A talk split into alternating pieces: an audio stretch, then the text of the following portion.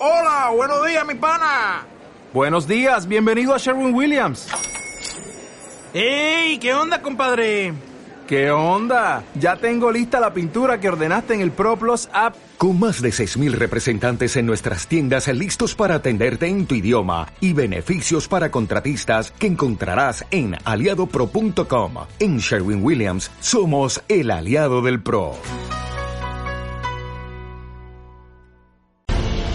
Zona de Paddock.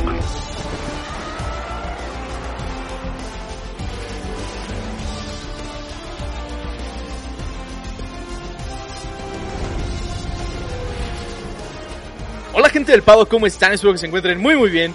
Yo soy Axel Moctezuma y sean todos ustedes bienvenidos a un episodio más de Zona de Paddock, al episodio 24 y vaya episodio que se nos viene encima. ¡Wow! ¡Qué carrera la que hemos tenido este fin de semana! Porque no solamente ha sido un carrerón, sino que además por ahí tenemos un pequeño spoiler que venía desde algo que podía suceder desde la carrera pasada en la que esperamos ya la coronación de un campeón y sobre todo tenemos el regreso de Suzuka, de este mítico circuito, uno de los circuitos favoritos de todos los aficionados, de todos los pilotos, un circuito muy completo con curvas muy cerradas, con curvas muy rápidas, curvas abiertas, de todo tipo de cosas tenemos en este circuito de Suzuka. Y por fin, tras dos años sin estar en la Fórmula 1, tras dos años de ausencia, por fin lo tenemos una vez más. Y vaya carrera y espectáculo el que nos ha brindado, porque yo solamente lo diré así, estábamos a nada de esperar un Spa Francorchamps 2021 2.0. Otro gran premio de Bélgica en el que no, o se, nos quedó a deber toda esa carrera en un circuito que tanto extrañábamos, que tanto esperábamos, y así lo pondré. Por lo menos para nosotros los mexicanos, la carrera terminó por ahí de las 4 de la mañana y yo sí me tuve que esperar, no podía aguantarme con toda esta emoción, pero ya lo saben, para todo este análisis, para todas estas noticias que tenemos alrededor del Gran Premio de Japón, no estoy solo, está conmigo aquí mi amigo Marco Galicia. ¿Cómo estás, amigo? ¿Cómo te ha tratado el Gran Premio de Japón este fin de semana? Muy bien, amigo, realmente eh, un espectáculo de inicio a fin, a pesar de que tuvimos ahí ciertos tiempos eh, cortos relativamente a lo que es una carrera de Fórmula 1. Creo que al final de cuentas hay muchísimo de qué hablar, muchísimas cosas que tocar, hay bastante polémica, bastante confusión, eh, creo que, no sé, no, no nos podemos esperar a lo que va a pasar, eh, y yo creo que la mejor manera de comenzar es ya yéndonos de lleno a las noticias, para de ahí pasar al análisis, hay muchísimas cosas que creo que de, desde noticias hasta el análisis está muy bueno este episodio, ¿eh? Y mira, creo que te parece si comenzamos con... Eh, una noticia por parte de, Checo Pérez para los mexicanos, justamente. Eh, el piloto mexicano Checo Pérez va a funcionar como embajador de Honda en una eh, academia de pilotos, ajá, de, esta marca que, les ayuda con, con, los motores al equipo de Red Bull. A partir de noviembre de este año y será por conferencias. Eh, ya el piloto mexicano también lo ha confirmado, entonces tenemos allí otro movimiento más de Checo Pérez como eh, ajá, una parte más esencial en cuanto a Fórmula 1. Él también tuvo declaraciones de que ganar en, en Suzuka pues es un, era un sueño o, ajá, como un objetivo más a cumplir. Al final de cuentas, tenemos a Checo tan querido en este gran premio. Creo que también los aficionados de Japón mostraron bastante emoción por la vuelta de la Fórmula 1. ¿eh? Hay que también mencionar eso porque hubieron muchísimos detalles bastante bonitos, desde gorras, cubrebocas, eh, pues sí, pilotos en gradas, creo que hay muchísimas cosas que tocar también en ese sentido, amigo. Los japoneses tienen una creatividad increíble a la hora de la Fórmula 1, ¿no? Tenemos esas gorras con los, con los monoplazas grandísimos hacia arriba, pegados literal, o los cubrebocas con, con forma de alerón delantero. Eh, me recuerdo en esas horas de transmisión que tuvimos de, del Gran Premio de Japón, ver una cara gigantesca de más de un metro o metro y medio de, con la cara de Daniel Ricciardo, ¿no? Y, y, que se andaba moviendo por ahí por el circuito. Además, afición aferrada a la Fórmula 1 porque por más que llovió en el circuito durante el viernes y el, y el domingo, no se movieron de ahí, estaba muy presente la afición desde el día viernes, bien entrados con las prácticas, bien entrados en la clasificación, apoyando a todo, sobre todo me parece que a Yuki Tsunoda como el piloto local, y, y, además eh, lo que es Alfa Tauri como equipo y Red Bull por el simple hecho de tener esta colaboración o esta cercanía con, con Honda, con, con esta marca eh, japonesa justamente. Y regresando y retomando un poco la noticia que, que, nos hablas, amigo, esto, este tema de, de Checo como embajador de Honda en la Honda Racing School, creo que viene a partir de una noticia que tocamos el, también el, el episodio pasado, ¿no? Este ingreso o esta posibilidad de, de, varios pilotos mexicanos y pilotos jóvenes sobre todo, ¿no? No quiero centrarme en los mexicanos, pilotos jóvenes que tienen la oportunidad de, de aspirar a más, de subir, ¿no? Y, y, bien lo hemos dicho, Checo abrió muchas puertas para los mexicanos, pero ahora siendo también embajador de Honda, creo que también va a poder abrir muchas puertas, no solo para mexicanos, sino también para los mismos japoneses y sobre todo estos pilotos jóvenes que quieren ascender a la Fórmula 1, ¿no? Que quieren que, que, sea un deporte, digamos, más accesible y que muchos tengan oportunidad de llegar y no solamente los que cuenten con el ingreso económico necesario, ¿no? No solamente sea tema de billetera y de, y de patrocinadores y demás, sino que también venga a partir del talento que pueden encontrar a partir de, distintos jóvenes que se encuentren, pues ahora sí que, en las filas eh, con, las ansias de llegar a subir a, una categoría cercana a la Fórmula 1 y seguir ascendiendo, ¿no? Y creo que es esa gran oportunidad y sobre todo Checo Pérez con este famosísimo Never Give Up y, y lo que hemos visto de crecimiento del mexicano durante ya, me parece que casi 12 años de trayectoria, es muy importante ver cómo ha crecido, ¿no? Estar desde un equipo que que agarró desde abajo, llegó en su peor momento, fue subiendo y a partir de eso fue consiguiendo podios, hasta 2020 consiguió su primera victoria y ahora que te, te, tenemos que estamos hablando de cuatro victorias de Sergio Pérez en circuito, dos en circuitos muy complicados, sobre todo una victoria en Mónaco y, y ahora colocándose como uno también de los pilotos con, con grandes podios, o por lo menos esta temporada coronándose cerca de la segunda posición ya del, del campeonato de pilotos, ¿no? O sea, creo que el crecimiento que hemos tenido en el mexicano a lo largo de estos últimos años ha sido demencial y creo que también es una fuente de inspiración para todos esos jóvenes que, que están esperando ahí por una oportunidad, ¿no? Sí, de alguna manera eh, lo que está haciendo también demuestra el talento que, que está teniendo y la temporada que lleva el piloto mexicano. Entonces, creo que también podría funcionar para que los, los de esta academia, como mencionaste tú, Honda Racing School, sean motivados. Entonces, creo que, que es un buen paso para Checo también teniendo en cuenta que puede ser un, digamos que un inicio para lo que podría ser después un retiro de Sergio Pérez, eh, di, digamos fuera y dentro de Fórmula 1. Sí, claro, ¿no? Creo que lo que menos quiere es quedarse fuera completamente del, del, del gran circo. Pero pasando a otras noticias, y ya que tocamos el tema de, lo, de, las futuras promesas y todos estos movimientos que puede llegar a tener la Fórmula 1 en cuanto a pilotos, claro que sí, me pongo cómodo porque se vio una plática muy buena, amigo, mercado de pilotos no nos deja de sorprender desde ya, eh, desde que terminó, me parece que el parón de verano fue cuando más movimientos empezamos a tener y ya lo veníamos platicando tú y yo, era muy probable que acercándonos hacia el final de la temporada empezáramos a tener así los bombazos y no se hicieron esperar. Yo todavía lo esperaba más cercano al Gran Premio de Estados Unidos que incluso aquí en Japón, sobre todo por el personaje, la escudería y todos estos movimientos que vamos a tener y que vamos a platicar, porque básicamente la noticia viene alrededor de Alfa Tauri, Alpine y Pierre Gasly. Este trío amoroso, este, este tema que ya veníamos platicando a lo largo de varios episodios, por fin que ha confirmado, Pierre Gasly firma por dos años con la escudería de Alpine. A partir del siguiente año, Gasly va a formar parte de las líneas de esta escudería francesa y por fin, no solamente escudería francesa y nada más de nombre, sino que en su totalidad, motor francés, escudería francesa y pilotos franceses por completo. Gasly va a ser compañero de Esteban Ocon y bueno, eh, como, como dato, según Sky Sports F1, eh, Alpine pagó 10 millones de, de, euros a Red Bull para que soltaran a Pierre Gasly, ¿no? Ahora, pues, vaya billetón que se anda cargando Red Bull en este momento y, y qué movimiento no podrán hacer, ¿no? Pero, amigo, ¿qué opinas de este movimiento que hacen? ¿Qué percibes acerca de lo que puede ser Gasly y Ocon en una dupla para el siguiente año? ¿Te emociona? ¿Expectativas? Quiero, quiero saberlo todo, amigo. Creo que en cuanto a Red Bull y al final y Gasly, todo lo que, lo que está sucediendo este fin de semana, eh, se venía justamente especulando desde hace algunos fines que si Alpine se interesaba o no por Gasly, creo que solamente era cuestión de tiempo. y se filtró, de hecho, eh, horas antes de que se confirmara. Y también puede hablar un poquito de, de temas de confidencialidad en Fórmula 1, pero al final de cuentas, mira, fue, fue oficial. Y no sé, realmente me preocupa un poquito la situación Gasly con la siguiente temporada porque sabemos que ambos son pilotos eh, explosivos, agresivos, que no siempre tienen buena relación con sus compañeros.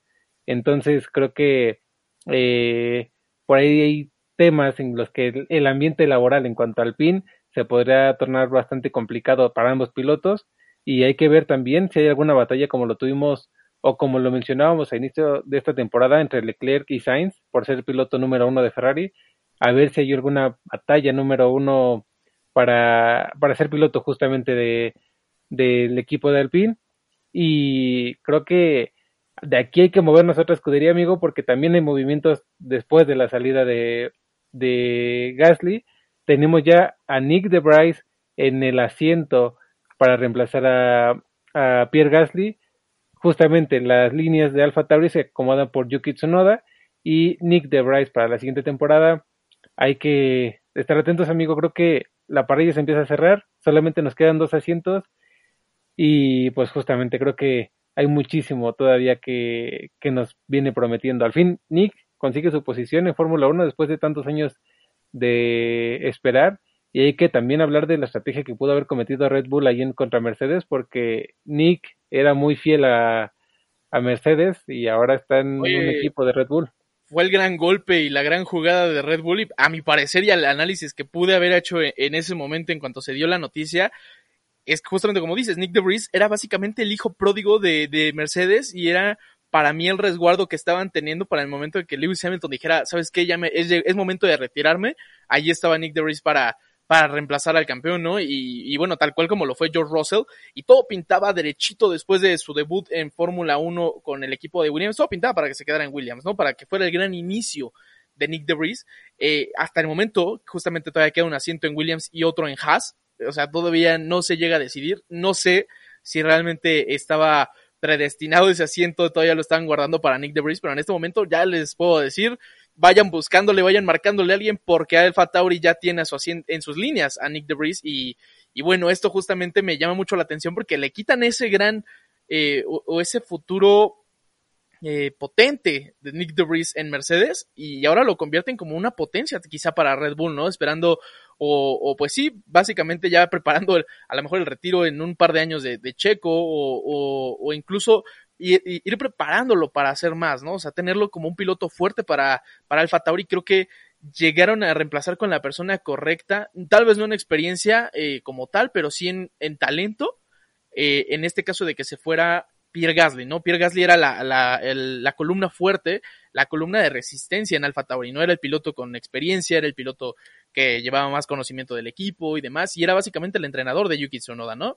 De, alguna manera, ¿no? Era su, su, mentor, y en este momento ahora Nick DeVries llega a lo mejor como debutante, sí, en Fórmula 1, pero al mismo tiempo llega siendo campeón de Fórmula 2, llega siendo campeón de Fórmula E, llega siendo piloto de reserva de Mercedes, y ojo con todo lo que puede generarse a partir de ahí, ¿no? Creo que Nick DeVries es, el, es, es la, la pieza perfecta que puede encajar para elevar a Alfa Tauri a lo que hizo esta temporada, ¿no? O sea, creo que todavía puede ser ese plus que necesitaba la escudería y ahora me encantaría ver ya esa dupla moverse entre dos neerlandeses, entre, entre De Vries y, y, Verstappen, como esta, esta relación que tienen Alfa Tauri y Red Bull y sobre todo también la relación y sobre más importante eh, con Yuki Tsunoda, ¿no? Porque sabíamos que Gasly y Yuki eran uno mismo, pero ahora, ahora ver cómo se comportaría el, el hecho de la llegada de Nick De Vries.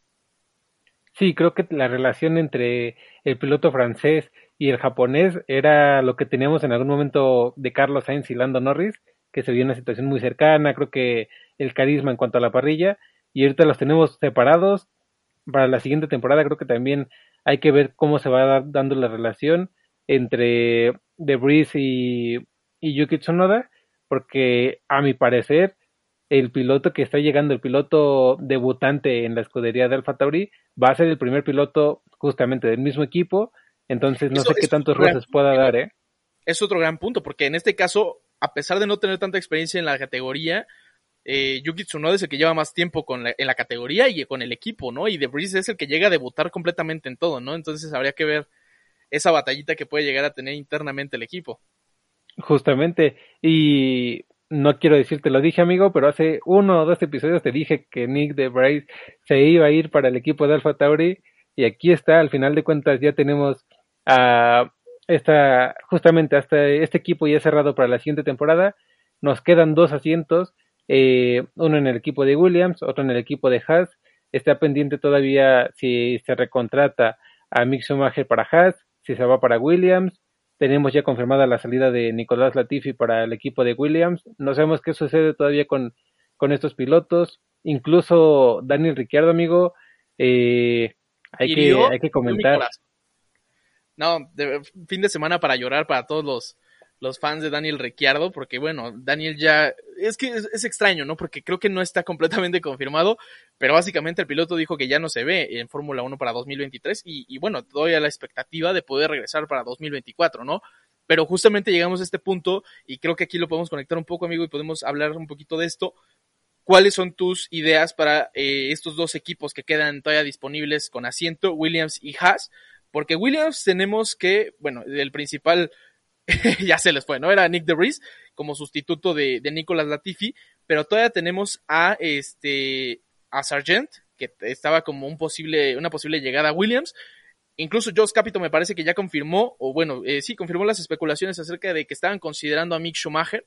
Entonces Mick también se pinta para Williams, pero por otro lado justamente tenemos que en Haas tenían la disyuntiva de recontratar a Mick, a pesar de que ya esté fuera de los lineamientos con la, con la Academia de Pilotos de Ferrari, eh, Antonio Giovinazzi o Nico Hülkenberg. Nico, Hülkenberg es el que más suena para llegar a Haas, pero justamente con todo esto, pues creo que también Ricciardo podría tener un lugar ahí, ¿no? Creo que más bien va a lo mejor un poco hacia el ego del piloto en el hecho de no, no querer estar en una categoría, bueno, en un asiento un poquito más bajo y preferir mantenerse pues con lo que habíamos comentado, ¿no? Siendo piloto de reserva ya fuera de Mercedes o de Red Bull, pero bueno, no sé qué, qué llegará a suceder.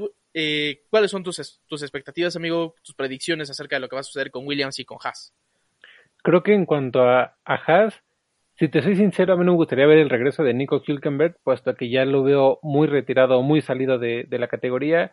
Si bien ha corrido algunas, eh, justamente algunas carreras, no lo veo tan preparado como en algún momento, eh, lo, lo veía con, con otros pilotos. Creo que también Antonio es la misma situación no lo veo que regrese a Fórmula 1. Si bien puede ser piloto de reserva, pero lo metería como una segunda opción. Si a su caso, creo, a mi parecer, que la mejor opción, tanto como Williams como para Haas, es Mick Schumacher. Y hay que justamente que ver la situación en cómo lo van a evaluar o cómo se va a ver la situación para que pueda entrar al equipo, ya sea económicamente, si sea por talento, si sea por mantenerlo, porque creo que Mick se merece otra oportunidad en caso de que no lo recontraten en ninguno de los equipos. Entonces, creo que sí, Mick podría ser una opción tanto para Williams como para Haas. Y si no es en uno o es en otro, creo que si me dieras, o sea, me obligaras a elegir a uno de esos pilotos, metería a Antonio al equipo de Haas más que a Nico. Y sería justamente un Haas de experiencia, como lo fue Magnussen regresando. Y dejarías a Schumacher en, en Williams. Sí. Sí, creo, que sí. es, la decisión correcta, ¿no? Creo que también ya le hace falta un, cambio de aires para a Mick y bueno, no, o sea, Williams no va a ser el, equipazo para el siguiente año, ¿no? Pero, pero creo que podría abrirle otra, otra oportunidad también para, pues, para poder ascender, ¿no? Al final de cuentas. Y, y ahora, amigo, me sorprende que nadie considera, y justamente me acaba de caer el 20, nadie considera a Fittipaldi para, para, para, para entrar al equipo de Haas. Creo que él tampoco como que se ve tan dentro de la, de la categoría. Todavía al final de la, temporada pasada lo veíamos más como que metido entre justamente el tema de Mazepin, que si se quedaba, que si no se quedaba, los rumores, y siento que el punto en el que perdió todo el interés fue cuando ve a Magnus en llegar al equipo de Haas y quitarle ese, ese lugar. Entonces, a Fittipaldi ya lo veo muy fuera. Participa más en la, en la, en el contenido de Fórmula 1 en F1 TV Pro que, con el mismo equipo, ¿no? O sea, él, ya está por otro lado, amigo. Sí, justamente. Y pues mira, amigo, así vamos terminando las noticias del mercado de pilotos, eh, de noticias sobre el futuro de la Fórmula 1 básicamente, pero hay que pasar con un aniversario de, justamente un aniversario luctuoso, puesto que este año se conmemoran ocho años de la muerte de Jules Bianchi, eh, una pérdida, pues justamente bastante fuerte para la Fórmula 1. Curiosamente también sucede en la misma curva en la que el fin de semana eh, tiene un accidente por parte de Carlos Sainz. Ahorita lo vamos a tocar, pero mira, después de nueve años de, de coma por parte del piloto es cuando fallece y la FIA, como dato curioso, retira el número 17 en su honor. Y ante esto hay que tocar una polémica que se da este fin de semana, amigo, que se da durante la carrera. Eh, hay, que, hay, que, hay que comenzar por lo más sencillo. Carlos Sainz choca en la curva número 7. Eh, destroza el monoplaza por la parte trasera, la suspensión. Y de aquí sucede lo siguiente, la grúa dentro del circuito mientras los monoplazas continúan ahí con poca visibilidad. Sí, justamente, amigo, ocho años después de este fatal accidente eh, en el que Jules Bianchi, pues básicamente tiene uno de los accidentes más fuertes, no solamente de, obviamente de su carrera, pero eh, creo que en general como uno de los más fuertes de lo que fue la década eh, de, de 2010 para 2020 creo que fue uno de los más fuertes en la Fórmula 1 y que incluso ayudó mucho y, digamos que mejoró en ese sentido, o, es lo que se podía decir hasta antes de este gran premio, mejoró protocolos, mejoró eh, estructuras de los monoplazas, gracias al accidente de Jules Bianchi es que existe el Halo, o el Halo, o como, o como muchos le llamen, eh, es, este, es esta protección, esta barrera que les protege a los pilotos eh, básicamente a la altura del casco, a la, altura del cuello y que varias, eh, en varias ocasiones ya ha salvado vidas de los pilotos, ¿no? Sergio Pérez, a, Romain Grosjean, que creo que es el ejemplo más fuerte que tenemos actualmente. O el mismo Wang Yusu en Silverstone, No hay que dejarlo ¿no? Wang Yusu este, esta temporada, ¿no? Tras terminar básicamente boca abajo y contra las, contra la malla de contención en, en, en Silverstone y justamente fue en este circuito, en Suzuka, en esa curva 7, donde pierde también el control este fin de semana Carlos Sainz. Y justamente la situación fue la siguiente hace ocho años. Fue un accidente en el que se mantuvieron bajo el safety car en condiciones de lluvia, en lluvia muy intensa, en el que Jules Bianchi venía eh, acercándose a la curva 7 y justamente estaba la presencia de esta, de esta grúa.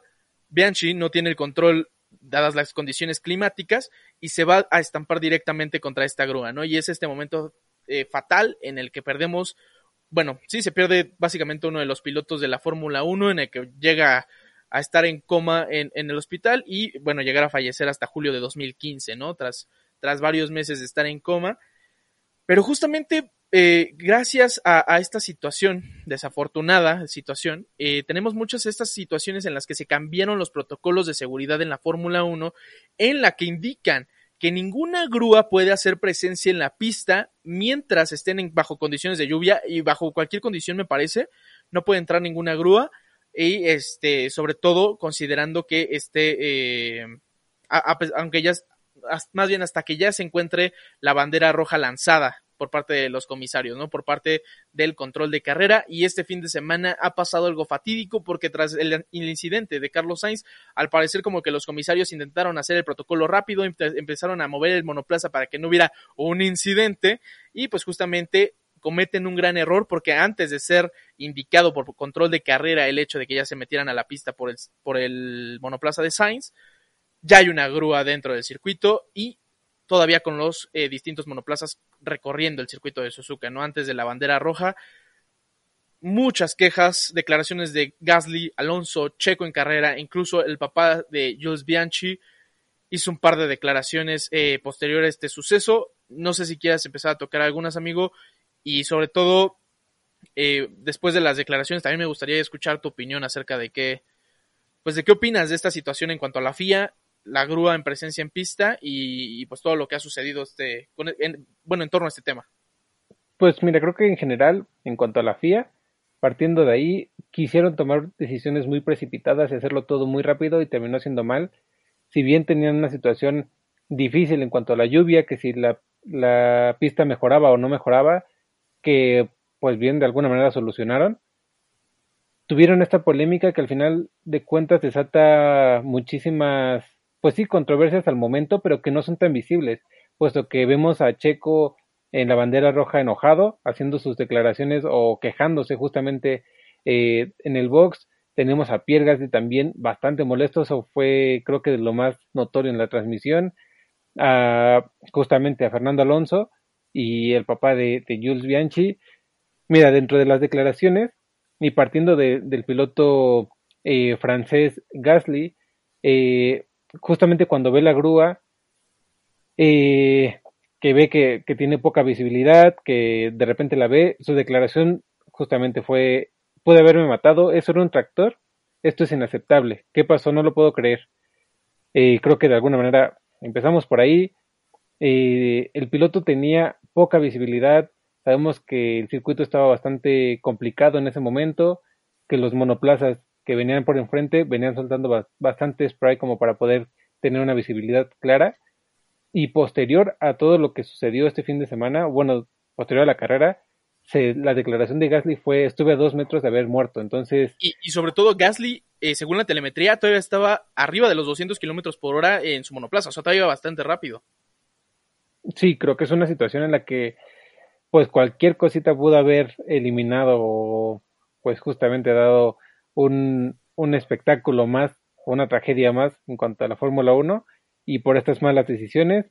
Por otro lado, eh, Alonso consideró que justamente era un día difícil para la FIA después de todo esto y su declaración textual fue tenemos que hablar con la FIA después de lo de 2014 y del incidente de Jules, Jules Bianchi, perdón.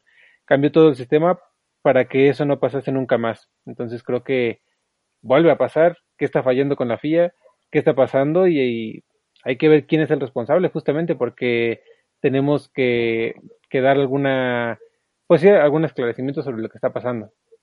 Sí, justamente, y, no fueron de los únicos que, levantaron la voz, o sea, tanto Fernando Alonso como Gasly, o sea, sobre todo Gasly y Checo creo que fueron los principales que escuché eh, durante la radio del, del este, en, carrera, pero posterior, eh, posteriormente Checo Pérez compartió en Twitter cómo podemos dejar claro que nunca queremos ver una grúa en la vía, perdimos a Jules por este error, lo que pasó hoy es totalmente inaceptable. Espero que esta sea la última vez que vea una grúa en la vía, sobre todo, bueno, considerando obviamente el tema de estar en carrera y pues ellos continuar eh, su paso por el circuito y tener esta presencia de, estos artefactos para retirar los monoplazas, ¿no?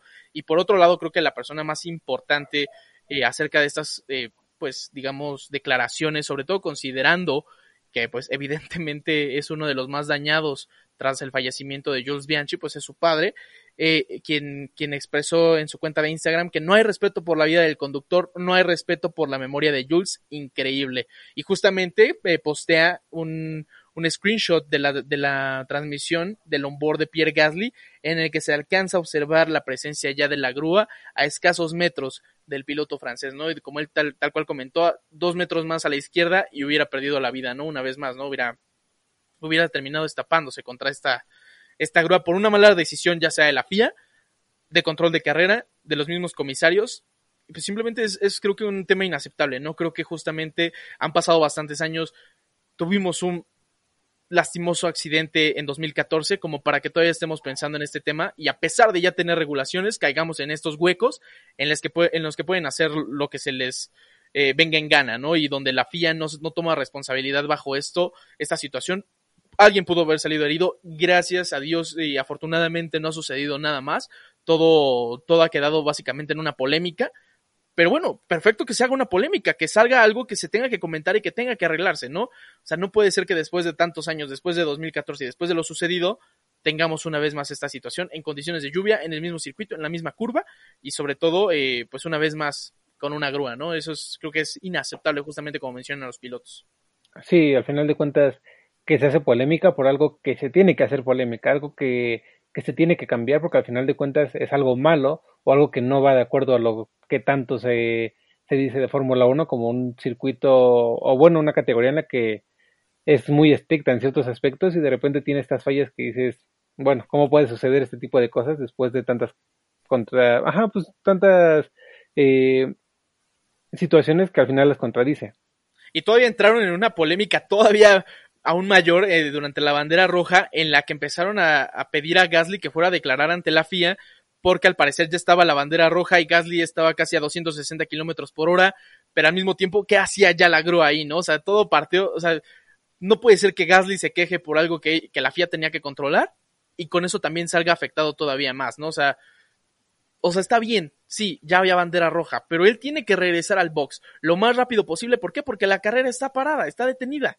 Entonces, de todas maneras, ¿qué carajos hacía una grúa en el circuito cuando los pilotos seguían en pista? ¿no? Este, es la gran, el gran tema con la FIA. Aún me parece que no hay nada eh, cerrado declarado a partir de, de, lo que sucedido con Gasly y sobre todo una declaración eh, clara por parte de la FIA eh, acerca de esta situación con respecto a la grúa y quién es el, el, responsable, ¿no? De esta, de esta, de esta situación tan desafortunada este fin de semana.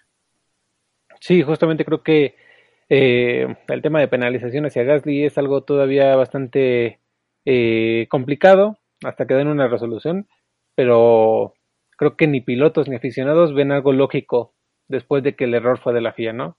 Completamente, amigo. Y, y, y, temas que no pararon con la FIA este fin de semana y sobre todo después de, de esta situación con la grúa y, y, el aniversario de Jules Bianchi y todo lo sucedido en el circuito, sino que además, claramente, como lo dijo Fernando Alonso, no fue un fin, no fue un fin de semana fácil para los comisarios, para la FIA en general, porque se les presentó una de las lluvias catastróficas este fin de semana.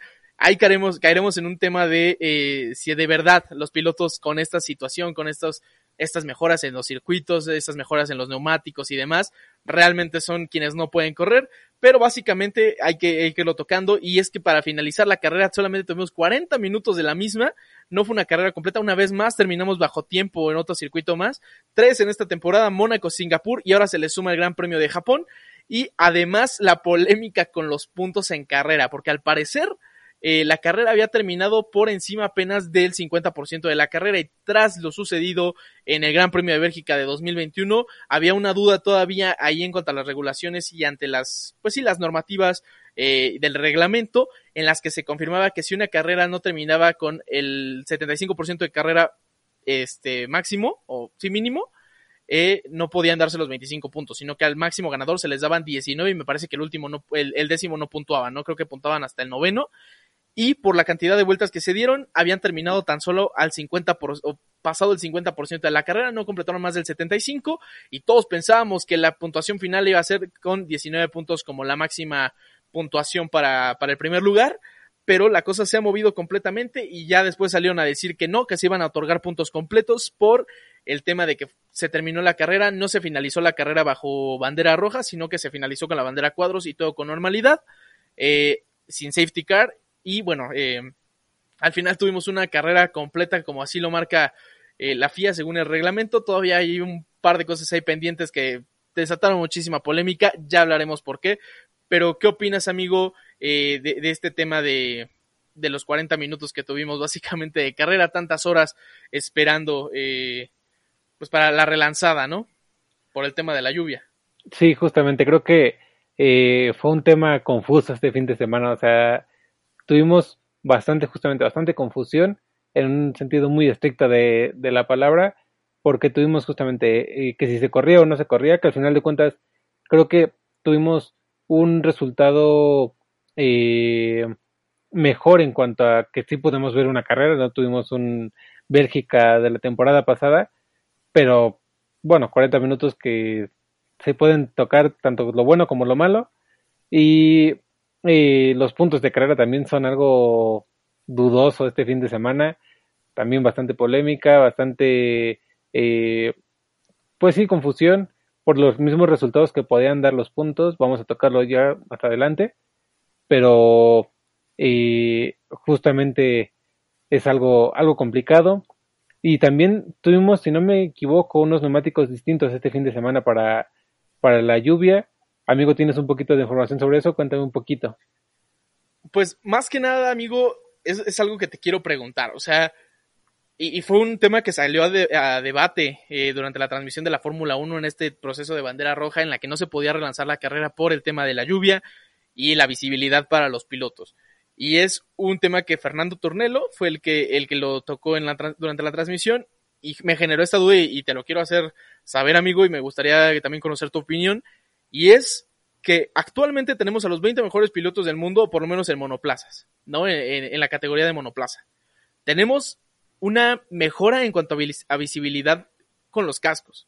Las micas que protegen las, las viseras de los cascos están preparadas para poder correr el agua y que no se quede empañado, que no tenga ningún tipo de problema con respecto a, a la visibilidad. Los monoplazas están preparados justamente para eh, poder soportar condiciones de este tipo. Obviamente, pues si pierdes el control, pierdes el control y, básicamente quedas a la suerte en algún momento, tienen mucho aquaplaning, pero eh, también cae un punto en el que Pirelli ha desarrollado tal tecnología que han desarrollado uno de los mejores neumáticos para desprender o sacar el agua en el circuito, ¿no? Bajo el, bajo el movimiento de los monoplazas pueden sacar grandes cantidades de o grandes litros de agua con estos neumáticos y a pesar de todo eso la carrera no se corre. Incluso me parece que eh, no recuerdo quién fue, si no recuerdo qué piloto fue eh, de, de, de, automovilismo, pero salió a comentar que es es imprudente o es imposible porque a final de cuentas los pilotos también están preparados con ciertos reflejos y mañas que ellos mismos tienen para poder entrar en el mejor punto de visibilidad cuando están detrás de, o para evitar el spray que desprenden los monoplazas que vienen enfrente, ¿no? Entonces, ahí dice como, pues bueno, ya deberían de correr porque pues tienen las mejores, la mejor tecnología, los mejores neumáticos, la mejor visera, los mejores monos, lo mejor que quieras, tienen las mejores mañas y son los mejores 20 pilotos del mundo, ¿por qué no están corriendo, no? Y tardamos tanto tiempo para relanzar la carrera, entiendo eh, el tema de, de las diferencias de los circuitos, eh, acumulación de agua y demás, pero ese fue un tema que prevaleció mucho. ¿Tú qué opinas con respecto a eso, amigo? ¿Se debía correr eh, en un menor tiempo? ¿Tenían que relanzar la carrera? ¿Qué tenía que suceder? ¿O estuvo bien ese tema de la FIA de aguantarlos hasta, hasta estos 40 minutos de carrera en la que se relanzó la misma? Creo que al final de cuentas, o sea, entiendo esta situación de que justamente mejores pilotos, mejores, mejores neumáticos, toda la situación, pero aunque se hace mejor en todo, tienes un límite. Entonces, creo que este fin de semana este límite estaba bastante cerca, después de lo de Carlos Sainz y toda la situación, la, el circuito empeoró bastante como para poder correr, tanto que, pues sí, no, no había condiciones para poder hacerlo. Aún así, siento que la relanzada se tardó bastante y que al menos pudo haber sido una hora lo que se lo que se pudo haber corrido porque a mi parecer cuando empezaba a dar vueltas ya el safety car y el medical car para ver la situación del, del circuito ya estaba bastante seco como para poder tener una relanzada. Si bien no pudo haber sido una relanzada como tal de Stop and Go, o sí, sí lo veía como una relanzada detrás de un safety car. Eh, justamente para ver la situación, para que los pilotos corrieran un poquito y vieran la situación también de, del circuito. Entonces creo que sí se pudo haber hecho antes, pero aún así no pasar este límite que te comento en cuanto a la, los pilotos y la categoría en general. Y ya, última pregunta, amigo, antes de pasarnos ya con el análisis para no alargarnos más. ¿Crees que hubieran parado la carrera en bandera, bajo bandera roja si no hubiera sido el tema de Carlos Sainz? O sea, que hubieran parado la carrera por el tema de las condiciones climáticas o hubieran continuado si no es que Carlos Sainz hubiera, no hubiera estampado contra el muro. Yo creo que hubieran continuado, pero era cuestión de tiempo para que hubiera otro trompo o alguna nueva salida. O sea, eso era inevitable, justamente por lo que te comento. El circuito empeoró bastante y los pilotos fue, fue lo que comentaron, que había muchísima diferencia desde el inicio de la carrera hasta unas vueltas después. Ok. Bueno, qué gran respuesta, amigo.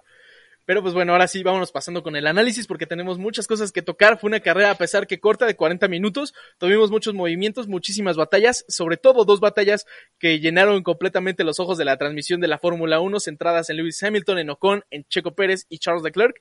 Pero básicamente esto no paró hasta el final, literalmente, en el que llenaron de emociones a la Fórmula 1 por el tema que ya hemos comentado, los puntos otorgados en carrera, en los que, con, esto ya termina la carrera, Max Verstappen termina en la primera posición del Gran Premio de Japón con una carrera increíble, con una largada perfecta en la que dominó completamente a Charles Leclerc desde la primera salida, desde literal desde que comenzó el Gran Premio hasta la relanzada bajo el safety car.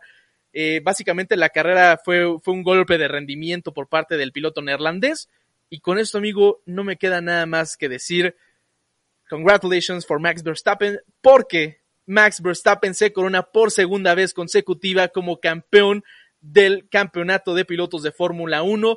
Max Verstappen vuelve a ser campeón una temporada más, campeón de la temporada 2022, tras una temporada increíble, completamente diferente a la de la temporada pasada y con mucha confusión, con nada que ver con el, eh, la celebración de la temporada pasada, obviamente muy diferente después de toda la presión, todo lo que había sido ese gran premio con la última batalla contra Lewis Hamilton, pero al mismo tiempo no ha sido una celebración que haya podido explotar al máximo en su monoplaza, que no haya podido celebrar con la gente de la manera a la mejor que estamos acostumbrados en los últimos años con Lewis Hamilton de celebrar, ¿no? Esa efusividad dentro del radio, así de eres campeón del mundo, y eso no sucedió básicamente hasta las entrevistas en la que el coordinador de estas mismas, eh, posterior a, a, a, bueno, más bien previo al podio, en el que le mencionan, Max, eres campeón del mundo, y él mismo no se la cree. E incluso teniendo a Max Verstappen en el cool down room, gritando, eh, o sea, le dicen, ¿E-, e-, ¿eres el campeón? No, no lo soy. ¿Por qué? Porque todo el mundo pensábamos que tan solo había conseguido 19 puntos, no 25 como, como fue la realidad y como lo colocaba como campeón del mundo, amigo. No, no sé qué opinas.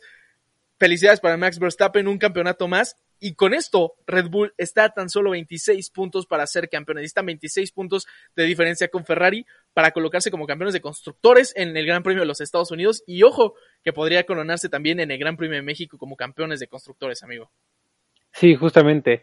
La situación de, de Max Verstappen, eh, en general una carrera bastante buena, una largada interesante entre Leclerc y Verstappen justamente.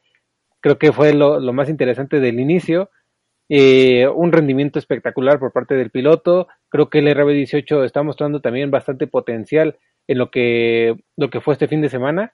Y hay que comentar también porque este campeonato ya dado se, también se da por ciertas situaciones entre Checo y Charles Leclerc, que si uno quedaba primero, otro no quedaba, que si se necesitaba que, que Verstappen ganara con vuelta rápida y que Checo quedara tercero, fue una combinación perfecta para que después de la carrera se diera justamente ya la noticia de que Max Verstappen era, era campeón, pero al menos, justamente como lo mencionaste al inicio del episodio, eh, nuestra madrugada fue estar con calculadoras toda la noche sabiendo si ganaba, si no ganaba, qué faltaba para que Max se volviera campeón.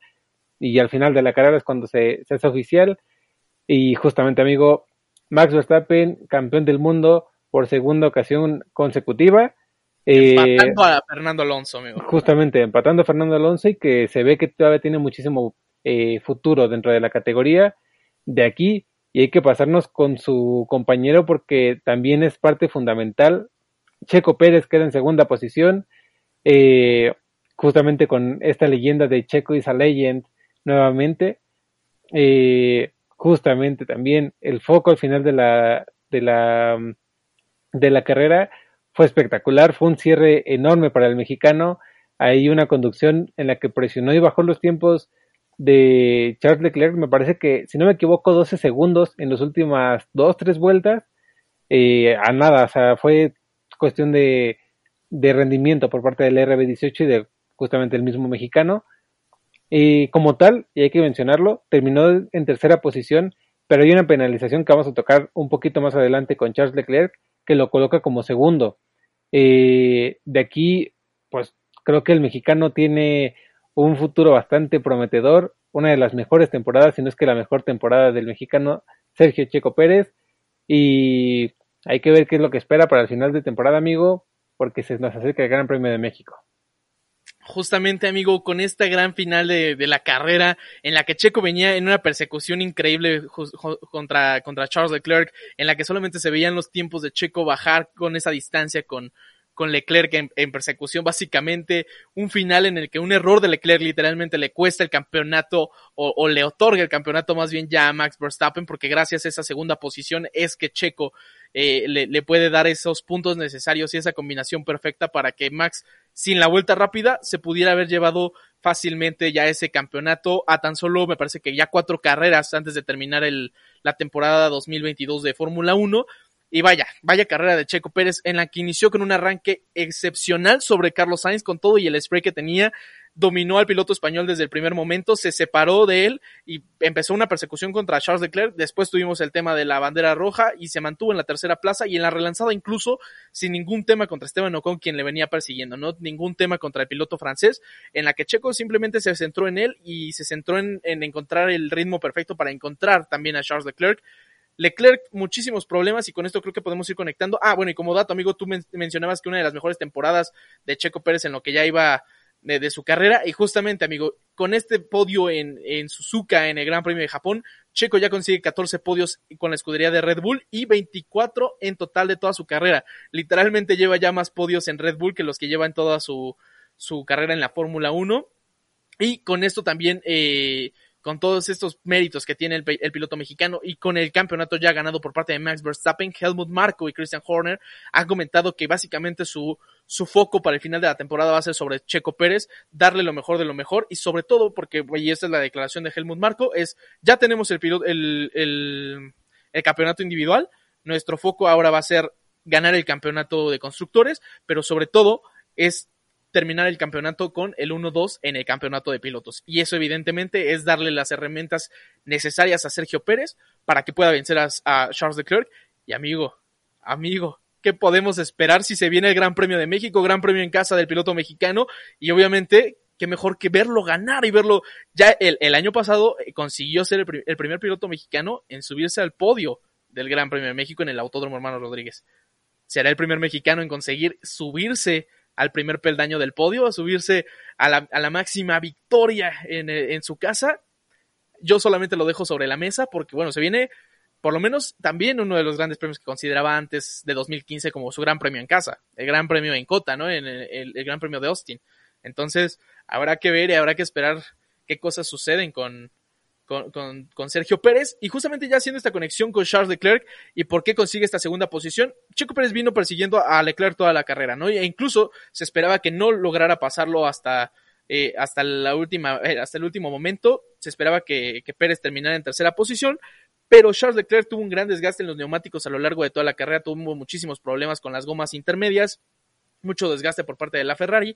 Y justamente llegando a la última chicane antes de ya eh, ver esa bandera a cuadros, de repente vemos entrar a, a, Charles Leclerc a la chicane, vemos entrar a Checo Pérez, cambian la toma y ya no se ve a Charles Leclerc salir. Y, la verdad es que me impresioné amigo, no sabía qué estaba sucediendo, no sabía dónde estaba, de la, de la nada regresan a otra toma y está poniéndose, o sea, le cierra básicamente por fuera este, este Charles Leclerc, salió del circuito, tomó ventaja de ello y después todavía se le cerró al piloto mexicano y lo empujó fuera del circuito.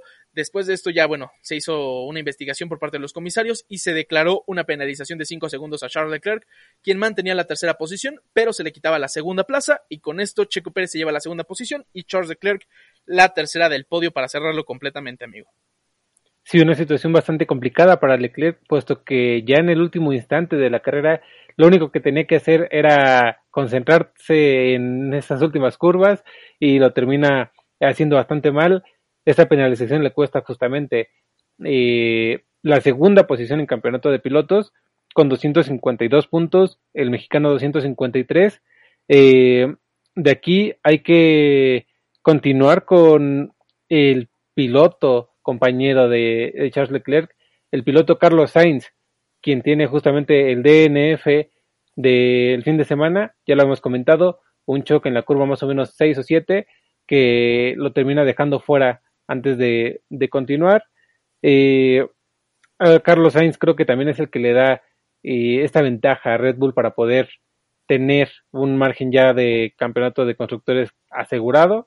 Entonces hay que tener también un poquito de atención por parte del piloto español porque se coloca quinta posición en campeonato de pilotos frente a un George Russell que tiene 207 puntos, mientras que el piloto de Ferrari se mantiene con 202.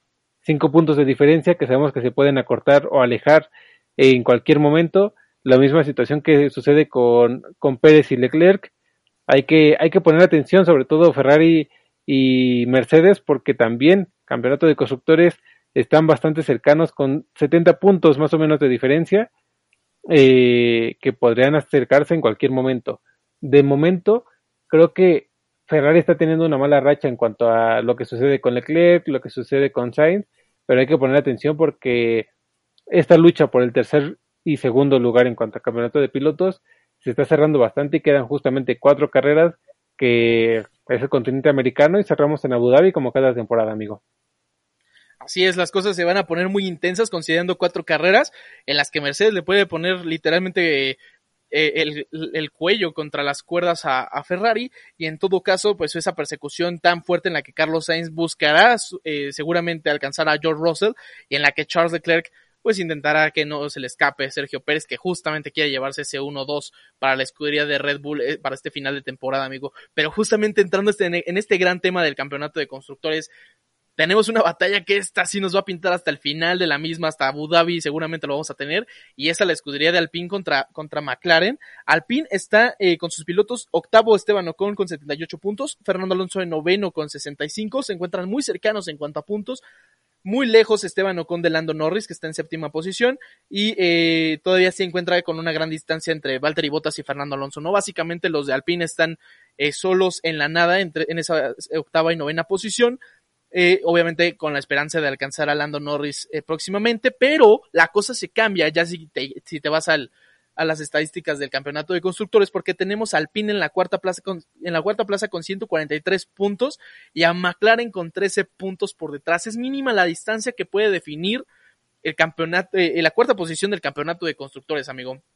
Este fin de semana le ha ido toda la suerte del mundo para los de Alpine, que vuelven a cerrar con un gran eh, resultado este fin de semana, con Esteban Ocon en la cuarta posición y Fernando Alonso en la séptima. Ocon, bueno, quiero empezar con, Fernando Alonso, que creo que es con el que menos podemos tener cosas que hablar, porque creo que con Ocon nos podemos eh, tocar un, bonito tema. Eh, por parte de Fernando Alonso, grandes batallas las que tuvo con Sebastián Vettel. Yo vi o, vi o conté dos a lo largo de la carrera, e incluso en algún momento vimos a Fernando Alonso liderar la misma al poderoso Magic.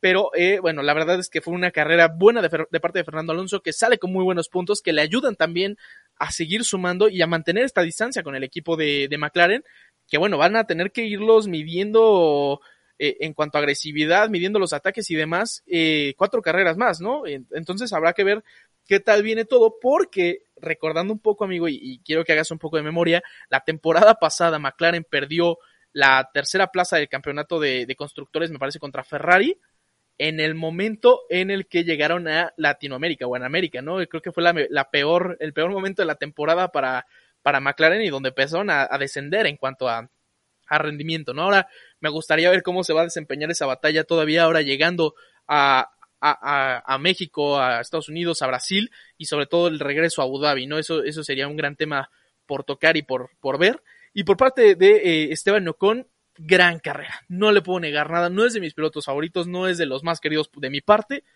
Pero eso sí voy a aplaudirle este fin de semana. Qué gran defensa ante, ante un heptacampeón del mundo, ante, eh, hasta, ante este Lewis Hamilton. Se le se hizo ancho a más no poder y no lo dejó pasar en ningún momento. Gran rendimiento del Alpine, gran velocidad en rectas, pero sobre todo Esteban Ocon creo que midió perfectamente la presión por parte del piloto británico, lo midió de manera precisa y se lleva esa cuarta posición con todo el mérito del mundo, amigo. Justamente Esteban Ocon defiende, como el comentario que hizo, le hizo justamente Fernando Alonso, si no me equivoco, en Hungría de la temporada pasada, defiende como un león, eh, lo hizo frente a un siete veces campeón y se lleva esta cuarta posición el día de hoy eh, en el Gran Premio de, Japón. Por otro lado, Fernando Alonso, si bien no tiene un fin de semana cerrado como tal en una quinta posición, se lleva a la séptima que, que no es nada malo y como mencionaste tú al inicio de este análisis, eh, Alpine está bastante cercano con McLaren y cualquier suma de puntos es importante en estos momentos. De aquí hay que pues seguir con el equipo de Mercedes. La batalla que mencionabas entre Ocon y, Hamilton fue de lo más destacable, en la que Hamilton no pudo con Esteban Ocon lo que llenó por lo menos 30 minutos de la transmisión, amigo. 30 de los 40, sí, justamente. Y últimos 10 fueron de Checo Pérez contra Charles Leclerc. De aquí, ajá, justamente, Hamilton quinta posición, eh, un Mercedes que creo que se está viendo bastante atorado en ciertos, ciertas ocasiones. Y esto también, ¿por qué lo comento? Porque un George Russell que a pesar de que tiene una recuperación, una carrera de recuperación, eh, terminando en octava posición, no lo veo como el Mr. Consistency de inicio de temporada, ¿no? Que no pasaba de una quinta posición en todas las carreras. Entonces, algo está pasando con el equipo alemán. No sé tú qué opinas, amigo, pero si te soy sincero, veo un Mercedes atascado en el tercer puesto del campeonato de constructores Y en el de pilotos, creo que la batalla más interesante es la de Russell con Carlos Sainz. Sí, justamente, ¿no? E incluso me impresiona ver a Hamilton no tan cerca de, de, las primeras plazas, porque si, si te regresas a ver a Hamilton, está en la sexta posición con 180 puntos, a 22 puntos de Carlos Sainz, ¿no? No es tanta la distancia, pero todavía es más complicada de, eh, de conseguirla en tan solo cuatro carreras, y está muy lejos de Lando Norris, ¿no? Está a casi 79 puntos de Lando Norris, entonces Hamilton está básicamente en solitario, muy cerca de, acercarse a, Carlos Sainz. Claro que lo puede hacer, pero se ve un poquito más complicada en esa situación. Por otro lado, eh, justamente en la batalla Mercedes-Ferrari todavía les podría, eh, podrían tener ese gran acercamiento, pero justamente como dices, teniendo estos resultados por parte de George Russell, eh, en este, bueno, en este caso, no es uno de los mejores puntajes, aprovechando o teniendo en cuenta que Carlos Sainz no estuvo en carrera, ¿no? O sea, creo que si hubieran llegado a una sexta, quinta plaza, cuarta, quinta plaza, hubieran dado un golpe de autoridad justamente en la que hubieran acercadose muchísimo a, a Ferrari en el campeonato de constructores, pero bueno, no, no ha sido lo mejor. Digo, la carrera de Russell no fue mala, la carrera de Russell justamente fue de recuperación y no gracias a que partió de atrás, partió de enfrente, pero eh, justamente con este tema de la lluvia y que si, si neumáticos intermedios y ultra wet, qué sucedía, eh, bueno, ya eh, dando un adelanto, Vettel fue el primero en montar neumáticos intermedios, con esto empezaron a montar todos y, y, llegando a paradas dobles, tuvimos una parada doble de Red Bull en la que funcionó perfecto, donde paró Max Verstappen y literal, en cuanto iba saliendo Max Verstappen iba llegando Checo Pérez y todo salió a la perfección. Una parada muy rápida de, de Max, una parada muy rápida de Checo, contrario a lo que sucedió en Mercedes. Una llegó Hamilton, llegó a detrás Russell, con una parada lentísima de Hamilton en la que llegó Russell, estuvo detenido, después se incorporó y también fue lenta la parada de Russell que lo básicamente lo botó hasta atrás y ahora sí tuvo que ir a recuperar. Octava posición, digo, no está mal considerando que tuvo que recuperar esas posiciones, pero pues bueno, no ha sido lo mejor eh, cuando hablamos de puntos y estadísticas que, que serían muy buenas y, y eh, pues sí, que beneficiaban a, a, Mercedes en general en esta batalla contra Ferrari. Sí, creo que al final de cuentas tenemos este, eh, digamos que esta superioridad por parte de Ferrari a partir del Gran Premio de Italia eh, en Monza, en la que fue la última vez que George Russell se subió al podio. Entonces, eh, tenemos un Singapur en lo que Mercedes se ve desaparecido, tenemos ahorita un Japón que también se ve eh, desaparecido, entonces hay que poner atención a esta batalla porque como mencionaste tú, 22 puntos de Hamilton por detrás de Carlos Sainz y 5 puntos de Russell sobre el piloto español. Y la situación que de, con cuatro carreras es bastante interesante y nada está definido todavía, amigo. Creo que hay que, hay que poner atención porque puede ser o bastante benéfico el clima, la situación, todo en cuanto a América para los Mercedes, o los puede terminar de perjudicar y cerrarlos ya en tercera posición, campeonato de constructores. Oye amigo, pero ¿qué te parece si ya nos pasamos directamente a la zona más picante y ardiente del campeonato de constructores? Ahora sí, la parte que sí nos, nos pone tensos hasta el final de temporada. No sé si, si te quieras pasar con ellos, amigo. Sí, amigo, mira, creo que la sorpresa de este fin de semana, Aston Martin no está al final del episodio, se coloca sexto eh, Sebastián Vettel y hay que tocar varios puntos con este piloto. Primero, eh, justamente lo que mencionaste hace un momento, el primero en meter neumáticos intermedios a, a pista, una clasificación espectacular en la que también se colocaba como séptima posición, tuvo un trompo al inicio y lo que sorprende es que a pesar de ese trompo y con 40 minutos de carrera, llega a sexta posición. Eh, creo que fue una demostración total del potencial del piloto eh, alemán y hay que tocar este punto porque quedan cuatro carreras, últimas cuatro carreras de Seb en Fórmula 1. Se ve la despedida y la afición japonesa es la que se la empieza a dar. Tuvimos una ceremonia de despedida durante el día sábado después de clasificación en la que Sebastián Vettel fue el punto central y amigo creo que es de lo más conmovedor ver a este piloto retirarse. Sí, sin duda, amigo, no creo que ver todas estas luces color verde eh, iluminando básicamente la cara de Sebastián Vettel, pues sí, justamente, y es que nos empieza a llegar más cerca esta, este momento en el que Vettel tenga que, que decirnos adiós, ¿no? Y, que nosotros también tengamos que decirle adiós a él, con todas sus batallas, con todas esas maniobras en, intensas en pista, con todos esos, esos cuatro campeonatos, con Red Bull, eh, esas batallas interminables entre Ferrari y Mercedes, entre él y, y Lewis Hamilton, eh, despedir al inspector Seb, ¿no? Y, y, todos estos a con uno de sus, cada, cada uno de sus trabajos, ¿no? E incluso esos momentos icónicos por parte del piloto, bueno, creo que es, es este momento en que ya no nos gusta, ¿no? Tanto esta noticia y, y empieza a afectarnos y empezamos, empezamos a oler ya esta, este retiro por parte de Sebastián Vettel, que sin duda va a hacer falta en la parrilla para el siguiente año y justamente qué gran manera de despedirse también del circuito de Suzuka, ¿no? De, de Japón, una recuperación increíble desde la última plaza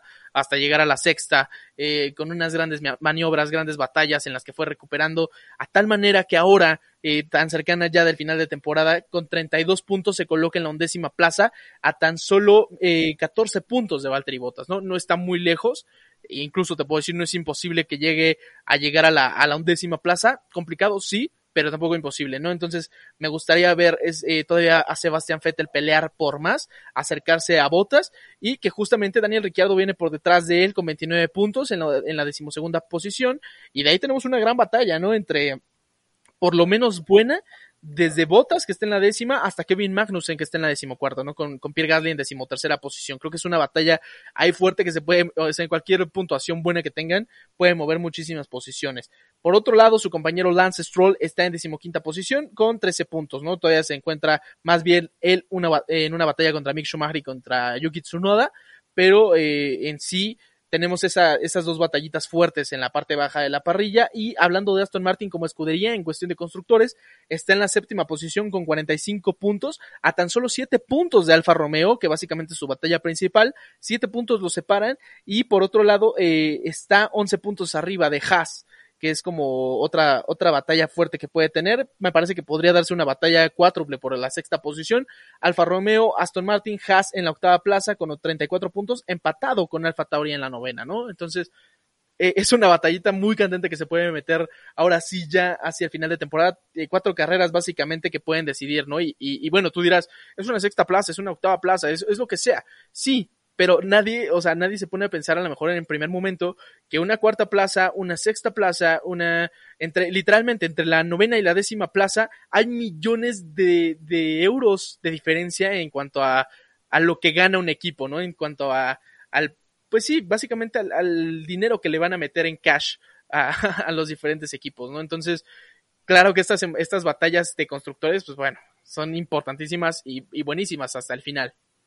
Sí, justamente creo que la situación en la parte eh, media-baja de la parrilla es interesante por parte de todos los, los equipos. Justamente como mencionaste, Aston Martin está suponiendo o está superando a sus competidores, los cuales si te regresas a cuatro episodios anteriores, no veíamos ahí a Aston Martin. ¿eh? Creo que sorprende, está teniendo un final de temporada bastante bueno y si te soy sincero es lo que quería ver de Aston Martin desde que llegó a la categoría como tal bajo el nombre de Aston Martin. Eh, al fin empiezan a demostrar un poquito más de potencial. Si bien tenemos un Stroll que no termina dentro de zona de puntos, termina decimosegundo. Eh, Sebastián Vettel sigue haciendo lo imposible con ese monoplaza y demuestra un poquito justamente del talento que tiene como piloto. Eh, y hay que continuar, porque otra sorpresa este fin de semana, amigo, otra situación que, que tenemos que tocar eh, el equipo de Williams sorprende al no terminar al final del episodio con un Latifi en zona de puntos. Latifi termina en novena posición con un par de puntos y supera ya a Nick de Bryce en el campeonato de pilotos. Una batalla que si bien ya no se va a seguir dando, eh, Latifi sorprende en, en puntos. Sinceramente, 40 minutos de carrera le vinieron bastante bien y lo mantienen justamente en novena plaza.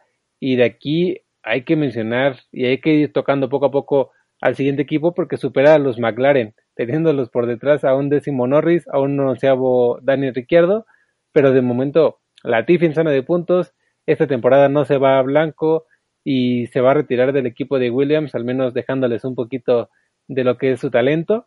Y su compañero, por otro lado, tenemos a un Alex Albon, quien abandonó después del choque de Carlos Sainz por una falla en la caja de cambios. Eh, del piloto, pues justamente no tuvimos más que una o dos vueltas. Y. No, dos curvas, amigo, ni, ni vueltas llegamos. sí, es cierto, sí, no, no fue tanto tiempo después, pero al final, pues, ajá, tenemos otro abandono por parte de Williams. Eh, la sorpresa este fin de semana, un Max Verstappen campeón y un Latifi en puntos. Creo que con esto podemos cerrar esta parte de, de la zona media. Sabemos que bien, no, son, no son los únicos puntos de Latifi. Latifi consiguió sus primeros puntos la temporada pasada en la misma carrera que yo, eh, justamente en Hungría, pero no son los primeros puntos, pero sí de la temporada. Y con esto, amigo, te quiero dar un dato. Ah, eh, Latifi tiene dos puntos, empatado con Nick DeVries, ni siquiera superando a Nick DeVries, empatado con él. Y el único piloto, bueno, con esto, los 20 pilotos que normalmente participan, o los regulares, eh, todos ya han puntuado en esta, en esta temporada. Pero además, ya con todos los pilotos que se han sumado esta temporada, como lo es Nick DeVries y Nico Hülkenberg, quien reemplazó, me parece, Stroll en, ah, no, a Vettel en las primeras carreras de la temporada, con esto, de los 22 pilotos que han participado este año, 21 tienen ya puntos. El único que no tiene puntos esta temporada es Nico Hülkenberg, quien solo participó en una o dos carreras, ¿no? Me parece, eh, con el equipo de Aston Martin. De ahí en fuera, Latifi, o por lo menos los 20 pilotos regulares, están dentro de puntos y eso creo que, creo que les viene muy bien. Williams se coloca en la décima posición del, del campeonato de constructores y está muy, muy lejos de Alfa Tauri, está, a, está con 8 puntos básicamente el, piloto, el, equipo de Williams. De ahí creo que no va a ser nada de moverlo. A lo mejor Latifi sale muy, este, con mucha inspiración después de este, de este gran premio y a lo mejor tenemos un 1-2 en el gran premio de Estados Unidos, pero eh, de ahí en fuera creo que no podríamos ver a, Williams alcanzando al Tauri, que es su rival, digamos, cercano. Sí, la situación de, Williams sabemos cuál es y que no va a cambiar en cuatro carreras. Eh, de aquí hay que movernos con justamente el equipo de McLaren, una décima posición por parte de Lando Norris, a quien vi, me parece que muy desaparecido toda la carrera y todo el fin de semana no lo vi tan eh, adentrado como es en otros, otros momentos y un Daniel Ricciardo quien creo que sorprende el hecho de que esté tan cerca de, de Lando Norris. Eh, resultados que podrían pues parecer normales si fuera una situación en la que tenemos una, a unos pilotos bastante cercanos, pero no es la no es el caso. Entonces tenemos un Lando, Norris llevándose el último punto, ya con este suma 101 puntos en el campeonato de pilotos. La situación con Alpine fue la que comentamos hace un momento y creo que la parte de Daniel fue una afectación por aguantar un par de vueltas más con ultra wet en cuanto a la pista, eh, justamente baja de rendimiento, menos eh, un tiempo mayor en cuanto a, cada vuelta, entonces es lo que le afecta al piloto australiano y de aquí hay que pasarnos, amigo, eh, con el equipo de Alfa Tauri, a menos que me quieras comentar algo de McLaren, perdón, ya me iba a pasar sin, Justo. sin comentar. con el con el tema de Daniel Ricciardo, justamente llega este, esta problemática por el mantenerse en pista con los ultra wet, porque incluso yo sí te he de decir, en clasificación fue una carrera, bueno, una clasificación increíble por parte de Daniel Ricciardo, que llegó hasta la Q2, sí, pero creo que los tiempos que estaba generando eran muy buenos, incluso desde las prácticas se veía un Daniel muy cómodo en el, en el monoplaza, eh, y bueno, incluso me parece que en algún momento al principio de la carrera Daniel se, se colocó en la séptima plaza, octava, ¿no? Estaba dentro de puntos, estaba bastante bien colocado, donde incluso cuando empiezan a detenerse por los, por los intermedios, Daniel estuvo en algún punto en tercera posición, pero pues justamente pierde todo por este, literalmente estaban tan pegados todos los pilotos que si tú parabas estando en la segunda plaza te podían votar hasta la octava, décima, incluso decimosegunda plaza, ¿no? Entonces era muy, eh, era era un tema muy importante si te metías o no a boxes, ¿no? Y en, pues en este caso, el mantenerlo con los ultra wet un par de vueltas más, pues bueno, le afectó directamente a Daniel Ricciardo. Eh, y pues bueno, pero realmente el acercarse también a, Norris fue bastante bueno. Décimo y, un décimo para, para McLaren. Y justamente el último que entra a puntos este fin de semana, porque tenemos tres equipos que no entran con ninguno de sus pilotos a puntos, que es Alfa Tauri, Haas y Alfa Romeo, amigo. No sé si ahora sí te quieras arrancar ya con ellos. Sí, mira, justamente Alfa Tauri tocándolo de manera muy rápida. Un Yuki Tsunoda, decimotercera posición, el piloto local, si bien no puede conseguir puntos, creo que tiene una carrera bastante buena, no tiene un abandono y no tiene ningún tipo de complicación con otro, con otro piloto. Por otro lado tenemos a un Pierre Gasly que con la situación de, de la grúa fue más controversia después de, de todo lo que sucedió, termina decimoctavo. Eh, partió justamente desde, desde el pit lane por ciertas modificaciones en el alerón frontal o trasero eh, no, mira, fueron los dos con los que los que se hubo modificaciones y por eso tiene que partir desde este lado. Eh, y creo que pues sí, la situación del piloto fue un poco complicada este fin de semana. Gasly se va sin puntos, siendo el último que termina. Y de aquí, Alfa Tauri complicado. Lo de, lo de Alfa Tauri también, bueno, eh, por parte de Gasly, no solamente fue la gran polémica de, del tema de la grúa, sino que eso se me pasó completamente cuando hablamos de este tema. Después del incidente de Carlos Sainz, de la nada vemos el onboard, o bueno, no, fue antes, primero mostraron una, una cámara dirigida al monoplaza de Gasly en el que traía un letrero de publicidad de Rolex en el alerón frontal, estaba literalmente todo incrustado en la, en la nariz del monoplaza. Y incluso ya después viendo el onboard, nada más se ve como de la nada así, sin vista de, por el spray, la lluvia y demás, de la nada Gasly ya trae cruzado un, un pedazo de publicidad y bueno, ya después tuvo que entrar a boxes, le cambiaron la nariz del, o bueno, el alerón frontal, pero ¿qué onda con esa, esa imagen tan perturbadora que incluso le decía que no, no lo dejaba ver nada, ¿no? Era, era un letrero inmenso. Sí, creo que la situación en cuanto a Gasly y este letrero fue, yo pensé que las modificaciones en cuanto al alerón frontal eran diferentes, no este tipo de, de situaciones, pero claro, creo que... Era un nuevo sponsor. Sí, eh, totalmente sorprendente porque traía el alerón frontal por la parte de abajo del monoplaza. No sabía cómo eh, continuaba en movimiento después de, esta situación. Eh, y claro, creo que la, la, cosa de seguridad de este fin de semana en cuanto a FIA y a estos pilotos fue bastante complicada. Eh, y de aquí hay que pasar a otro equipo que también se ve desapareciendo en zona de puntos. Nuevamente tenemos a Haas casi terminando el episodio, con un Kevin Magnussen terminando decimocuarta posición, a un Mick Schumacher decimoséptima posición, quien en algún momento lideró la carrera pero también se ve afectado por estrategia eh, durante la misma. Amigo, ¿qué tienes por parte de, estos pilotos quienes no han entrado en puntos después de, no sé, unas cinco, seis carreras, siete carreras? Ya, llevo perdida la cuenta después de tantos grandes premios. Sí, justamente. Kevin Magnussen, eh, para mí, a mi parecer, desaparecido en carrera, ¿no? Y justamente lo, lo digo en el sentido de, pues toda la carrera fue Esteban Ocon contra Hamilton y luego un pedacito de, de Checo contra Charles. Pero en general, eh, Magnussen no, no vi gran relevancia en su, en su carrera. Y por parte de Mick, creo que tenía una carrera increíble en la que iba por delante de su compañero. Lideró la carrera justamente en este momento en que empiezan a detenerse todos eh, por los intermedios. Y eh, decisión de Haas, mantuvieron a, Mick en pista con los ultra wet esperando todavía la salida de un safety car, ¿no? Un probable safety car que le, habría podido dar muchísima ventaja al piloto alemán.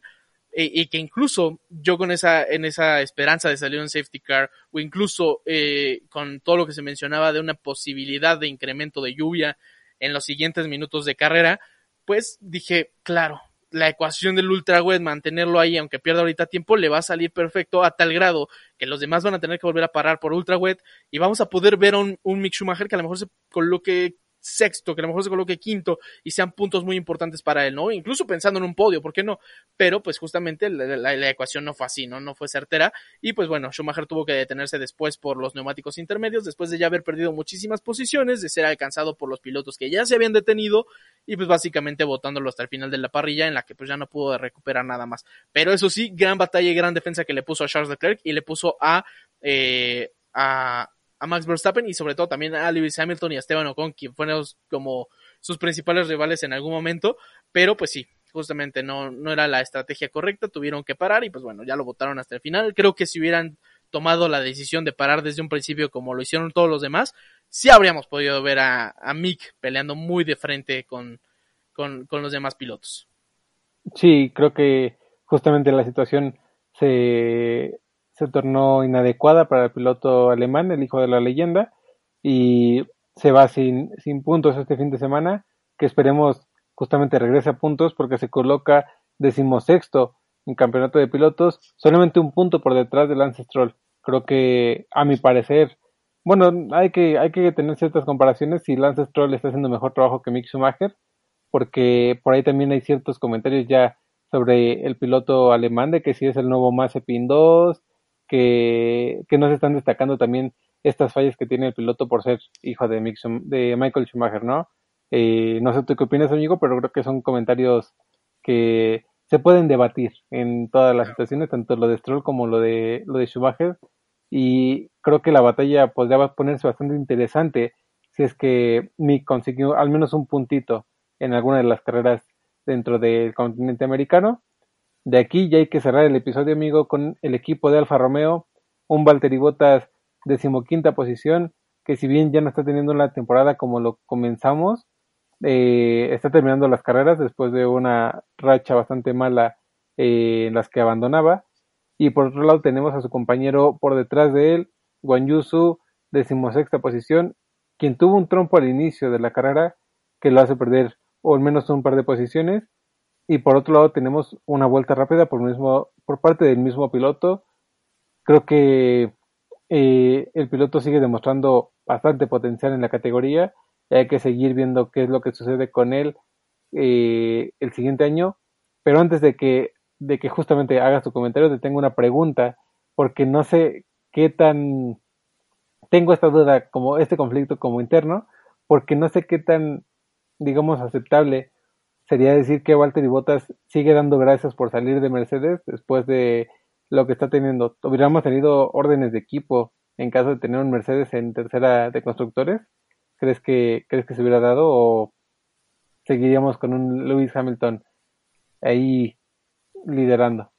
Sería una gran duda, amigo. No sé si, si Valtteri se habría adecuado de la manera correcta al, al monoplaza de Mercedes y a lo mejor y este era el año en el que podía vencer eh, botas a, a, Hamilton en el campeonato, ¿no? A lo mejor era, era su año, a lo mejor no para pelearlo, pero sí para, para dominarlo, ¿no? Ve, Joe Russell está sacando puntos a Hamilton, entonces no ha sido una de las mejores temporadas del heptacampeón, pero pues a lo mejor y en este momento ya no agradece tanto como al principio de temporada, donde bueno, sí teníamos un Mercedes bien conflictuado, en donde Valtteri Bottas se colocaba quinto en clasificación, donde arrancaba muy de frente y bueno, básicamente la, la evolución de la temporada no les ha venido nada bien, ni a Alfa Romeo, ni a Haas, este, ni, ni a ninguno de estos equipos que en algún momento les echamos muchas flores de wow, no, ¿qué está sucediendo? No, inicios de temporada todavía recuerdo ver a Alfa Romeo hasta el frente y de verdad no saber qué estaba sucediendo, pero pues en este momento ya la cosa ha cambiado. Espero que también de cara a la siguiente temporada, bueno, tengamos alguna evolución que les ayude y que vuelvan a, a pelear por puntos, que eso sí